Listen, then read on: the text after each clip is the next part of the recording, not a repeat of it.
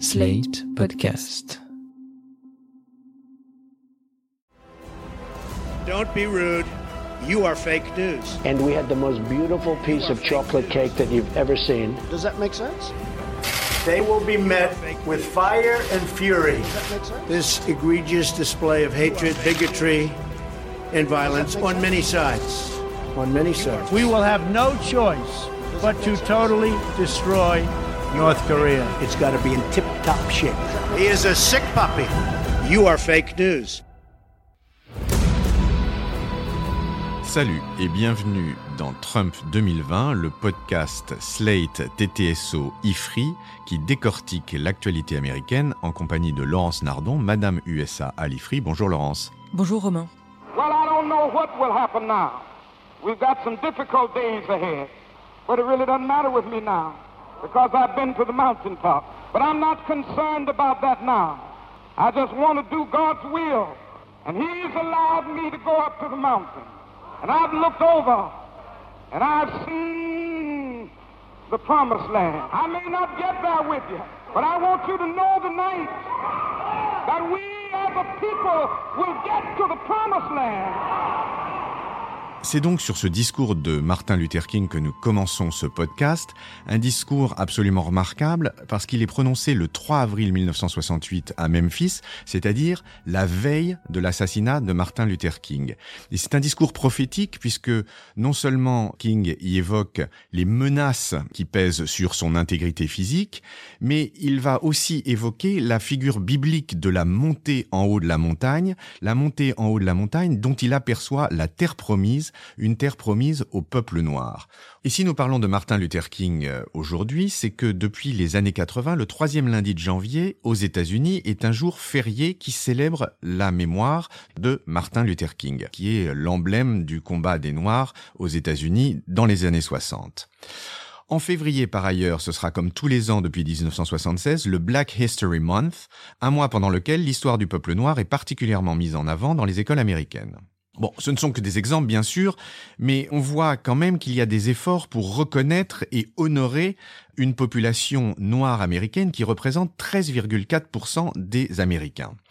Ce qui reste incontestable cependant, c'est que euh, les Noirs restent la minorité la plus pauvre du pays, qu'elle est victime de multiples discriminations et de violences policières. On sait par ailleurs que parmi les candidats à l'élection présidentielle de novembre prochain, les Noirs plébiscitent Joe Biden, le modéré. Et on peut se demander pourquoi ils ne choisissent pas des candidats plus radicaux comme Sanders ou Warren, qui pourraient leur promettre plus de soutien, notamment économique.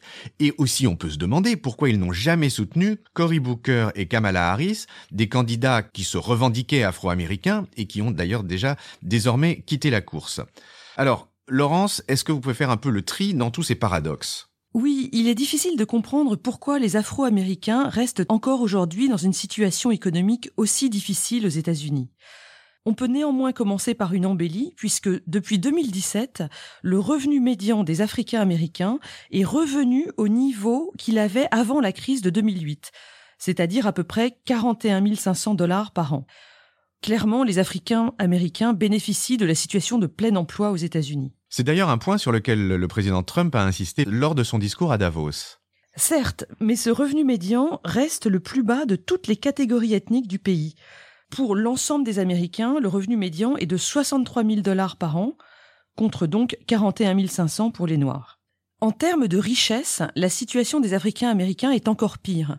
Le niveau médian de richesse pour les familles blanches est de 171 000 dollars. Et pour une famille noire, il est de 17 600 dollars, c'est-à-dire presque dix fois moins. Et là, il faut dire que beaucoup de facteurs entrent en ligne de compte. D'abord, les Noirs gagnent moins, on l'a vu précédemment. Ensuite, les banques leur accordent plus difficilement des crédits d'emprunt lorsqu'ils veulent acheter une maison ou une voiture. Et lorsqu'ils possèdent leur maison, elle se trouve nécessairement dans un quartier noir qui va prendre moins de valeur avec le temps. C'est donc un ensemble de facteurs qui est en jeu. Et du coup, le taux de pauvreté est de 20,8% pour les Noirs en 2018 contre 11,8% pour l'ensemble de la population américaine, avec toutes les corrélations sociales que l'on peut attendre. Par exemple, 66% des enfants noirs vivent dans une famille monoparentale contre 35% pour l'ensemble des enfants américains. 48% des adultes africains-américains sont obèses, contre 36% pour l'ensemble de la population, etc. Mais, et c'est là que c'est très intéressant, cette pauvreté attestée s'articule avec une présence culturelle très importante. Oui, à cet égard, il semble que tout ait changé dans les années 60. Jusqu'aux années 60, les productions artistiques, notamment musicales, de la population noire étaient très reconnues, mais elles restaient clairement à part. Le gospel, le blues, le jazz euh, n'étaient pas complètement mainstream dans la société américaine. Mais avec les années 60, l'image des Noirs dans la société a complètement changé. Vous vous souvenez sans doute de Say It Loud, I'm Black and I'm Proud de James Brown. C'était en 1968 la revendication d'une fierté d'être noir qui se double ensuite d'une affirmation de la beauté d'être noir. Je pense là par exemple au livre de Toni Morrison en 1970, The Bluest Eye. Dans les années 80, Michael Jackson, qui est un artiste très populaire et peut-être même une icône culturelle du XXe siècle, est l'un des premiers artistes noirs à avoir traversé la barrière raciale. Et aujourd'hui, les grandes pop stars du pays, Jay-Z, Beyoncé, Kanye West, sont des Africains américains. Alors pourquoi cette situation encore très ghettoisée? Expliquez-nous ce paradoxe. Depuis très longtemps, il y a des débats extrêmement riches entre sociologues sur les raisons de cette moindre prospérité des Noirs aux États-Unis. Je vais commencer avec le rapport Moynihan de 1965 qui pointe des facteurs avant tout socioculturels dans la pauvreté de la population noire et principalement l'instabilité familiale avec l'absence du père qui est euh, statistiquement extrêmement fréquente. Inutile de vous dire que Moynihan a été accusé de stéréotypes et de paternalisme blanc. Par la suite, un autre sociologue très intéressant, c'est William Julius Wilson, qui était d'abord à Chicago et qui est aujourd'hui à Harvard, et qui, dans les explications de la pauvreté des Noirs, a ajouté d'autres facteurs d'ordre structurel. Il pointe des discriminations juridiques dans les politiques de crédit, d'embauche, dans le système éducatif.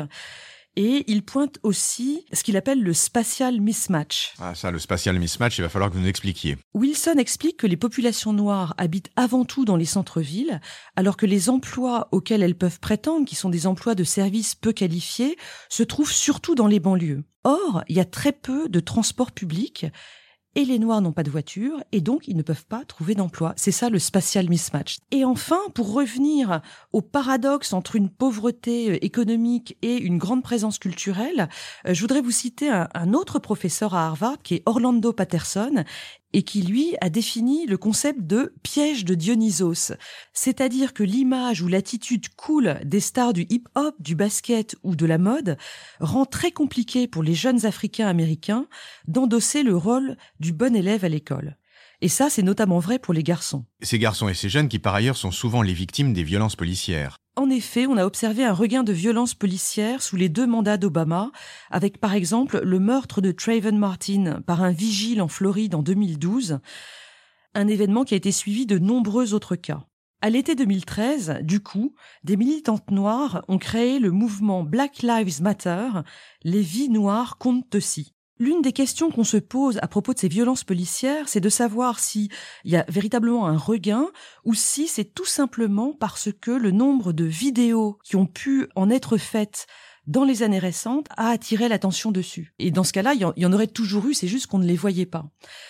Et d'ailleurs, euh, sous Obama, il y a eu une commission d'enquête sur, euh, sur ces, ces violences et qui a recommandé que les casques des policiers soient systématiquement équipés de caméras vidéo dorénavant. Et sous Trump, on en est où? Eh bien, sous Trump, évidemment, ça ne s'arrange pas. On peut rappeler les ambiguïtés du président sur la question raciale et le renforcement des groupes suprémacistes blancs avec la nouvelle appellation alt-right. Que proposent les candidats à l'élection de 2020 et en particulier que propose Biden? Vous l'avez dit en introduction, les Afro-Américains euh, plébiscitent Joe Biden. Ils sont 48% à le choisir, suivis de très loin par Bernie Sanders à 20%. Et cette préférence est importante parce que euh, les Africains américains sont très présents en politique. Leur taux de participation n'a cessé d'augmenter dans les années 90 pour dépasser celui des Blancs euh, lors des deux élections d'Obama. Et effectivement, on peut se demander pourquoi euh, ils apprécient tant Joe Biden alors qu'il a soutenu certaines positions ségrégationnistes au début de sa carrière dans les années 70. Il s'était notamment prononcé contre le buzzing. Les efforts de mixité sociale et scolaire dans le sud des États-Unis. Et plus récemment, l'été dernier, il a évoqué le respect qu'il avait eu pour certains sénateurs du sud racistes avec lesquels, disait-il, il était facile de travailler au Congrès. Eh bien, c'est sans doute parce que Joe Biden a été le vice-président de Barack Obama pendant huit ans, qu'il a une image sympathique et rassurante, et peut-être aussi que les Noirs sont pragmatiques. Biden semble aujourd'hui le mieux placé pour battre Trump. Et Sanders et Warren, pourquoi ça accroche pas? Eh bien, les Noirs ne sont pas nécessairement très radicaux, que ce soit sur le plan économique ou sur le plan des valeurs. Il faut rappeler euh, l'importance des églises protestantes noires. Hein. 79% des Noirs se disent chrétiens, 94% disent croire en Dieu. Et à titre d'exemple, on peut citer le fait que les Noirs ne se sont prononcés en majorité en faveur du mariage gay qu'en 2017. Bien plus tard que les autres communautés ethniques, donc. Et pour finir, à propos de Cory Booker et Kamala Harris, ces candidats démocrates qui se euh, revendiquent comme noirs et qui sont sortis de la course, il faut bien voir que les Noirs ne votent pas nécessairement pour les Noirs. Barack Obama avait eu bien du mal à les conquérir en 2008, même si par la suite ils ont voté à 96% pour lui en 2008 et à 93% pour lui en 2012. Ça, c'est pour les candidats, mais pour les thématiques de campagne, en ce qui concerne euh, les Noirs américains, il y avait une grande thématique, en particulier en début de campagne. Est-ce que vous pourriez nous en dire un petit peu plus là-dessus, Laurence? Oui, c'est le thème des réparations, qui a été euh, très important, effectivement, il y a quelques mois les réparations, c'est la solution que proposent aujourd'hui les militants et les sociologues pro-noirs aux États-Unis. C'est l'idée que le gouvernement fédéral doit reconnaître ses torts et apporter des réparations très concrètes à tous les descendants d'esclaves dans l'idée de pouvoir enfin les faire accéder à la prospérité et aussi de pouvoir clore ce chapitre définitivement de l'histoire américaine. Cette question des réparations avait été évoquée brièvement euh, au lendemain de la guerre de sécession, c'était il y a très longtemps, mais elle est revenue dans l'actualité avec un article retentissant de l'écrivain Ta-Nehisi Coates dans The Atlantic en juin 2014. Cet immense projet, il est développé par deux économistes, William Darity et Derrick Hamilton, et il se chiffre à plusieurs milliers de milliards de dollars. Il prévoit un ensemble de mesures dont des paiements directs, un accès facilité au crédit immobilier, des aides à la constitution d'un patrimoine financier, la gratuité de l'assurance santé et des études supérieures. Le tout serait exclusivement réservé aux descendants d'esclaves. En début de campagne, tous les candidats démocrates en ont parlé en proposant euh, des versions quand même assez amoindries. Ils se sont notamment prononcés pour la création d'une commission parlementaire pour étudier cette question.